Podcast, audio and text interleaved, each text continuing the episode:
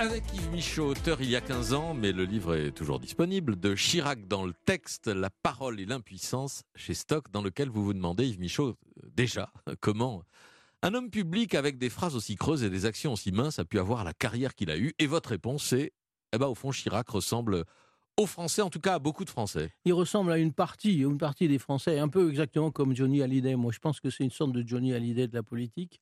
Et d'ailleurs, l'émotion que son, sa disparition suscite est exactement comme celle de, Johnny Hallyday. il y a un peu moins de monde hein, quand même euh, pour faire la queue. Mais, mais c'est vrai que c'est très curieux de voir comment la France peut se reconnaître dans certains personnages. Effectivement, je crois que ce qu'il y a de bien, c'est la France du Yaka.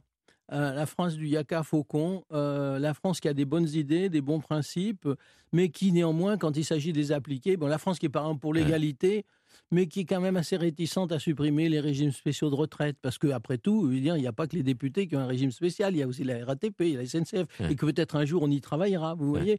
Donc c'est cette France-là qui est, qui est pleine de volonté, de fierté aussi. Alors de ce côté-là, euh, euh, euh, un des points forts de, la politique de Chirac... Il n'a cessé d'exalter la fierté nationale. La fierté nationale, et c'est, je dirais, la politique internationale qu'il a menée, qui a été à peu près sans aucune efficacité mais qui a été très efficace pour la propagande en France. Je veux dire, euh, je veux dire regardez à quel point aujourd'hui on cite ce fameux discours de Johannesburg, alors que euh, peu avant, il avait fait capoter les négociations de Doha au nom de la protection de la, la, politique agricole commune. Et il était toujours pour, euh, en faveur d'une agriculture productiviste. Extrêmement productiviste, intensive et, à, et, à, base aussi de chimie. Mais en même temps, à partir de 2002, il se rend compte qu'il faut absolument qui euh, agissent sur la scène internationale, puisqu'il ne peut pas faire grand-chose sur la scène euh, française. Et donc, à ce moment-là, Hulot a dû lui mettre des idées dans la tête. On a le discours de le, principe de précaution, euh, le, projet d'insérer quelque chose sur l'environnement dans la Constitution.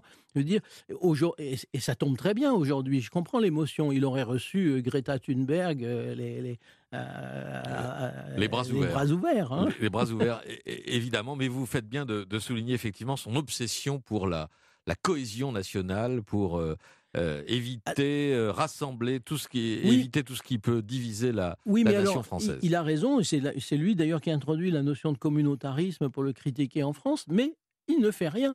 Parce que justement, c'est là où on voit très bien, je dirais, le blocage de sa pensée. C'est-à-dire que sa conception d'une nation intégrée euh, je dirais, elle, elle ne correspond pas à une nation qui est aujourd'hui une nation composite.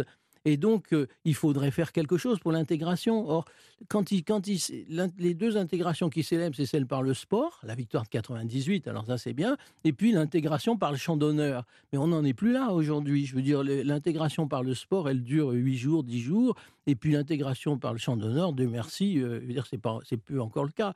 Mais euh, la France doit intégrer. Un bon immigré, c'est un immigré qui est intégré, mais il n'a jamais rien fait pour cette intégration. Il n'y a jamais eu de politique d'intégration. De la même manière qu'il nous dit l'éducation, c'est fondamental, à savoir apprendre, lire, écrire, compter mais il fait rien pour l'éducation. Alors, il n'ose pas y toucher, effectivement, parce qu'il a toujours peur d'une mmh. révolte de, lycéens, qu'il a toujours peur du, du Malik Ousekine 1986, qui est son grand traumatisme.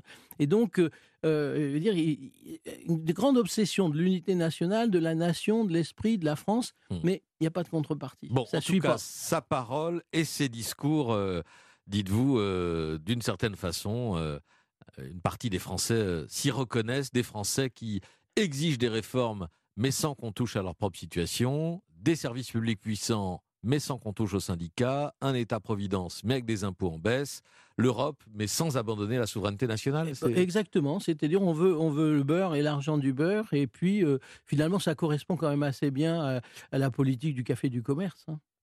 Il est jugé euh, bon président, on l'a dit, euh, dans les sondages, mais les Français ne lui attribuent que que très peu de réformes. Alors il cite, c'est intéressant ce matin dans le JDD, euh, sondage IFOP, il cite le passage au quinquennat, mais Chirac était contre. Hein, il était contre, puisque c'est le seul référendum qu'il ait accepté, alors qu'il demande tout le temps des référendums. Oui, ça aussi, c'est un chapitre de votre livre.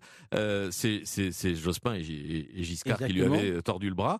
Et puis la suppression du, du service, militaire, c'est l'essentiel de ce qui reste. Moi, les deux choses que je verrais, c'est effectivement c'est la, la suppression du service militaire avec corrélativement d'ailleurs le déficit d'intégration nationale que ça suppose, mmh. parce que même si ça marchait plus, l'idée de rétablir un service civique aujourd'hui euh, essaye de rattraper quelque chose du service militaire. Et puis deuxièmement, je dirais, c'est effectivement le fait de ne pas se précipiter dans l'aventure irakienne. Hein, parce qu'après, on a eu quand même l'aventure libyenne, euh, et je suis sûr qu'avec Hollande et Sarkozy, on, y sera allé la tête baissée. C'est la première chose que, que les Français retiennent de, de, ces mandats euh, présidentiels, effectivement, le refus, euh, l'opposition à la guerre américaine en Irak. Le contraste est frappant quand même à lire, à relire votre livre, Yves Michaud, entre la, raideur de tous ces discours, cette absence de style, cette façon technocratique de, parler, et puis la liberté de ton qu'il pouvait avoir et, qu'on rapporte, qu'on voit dans, un nombre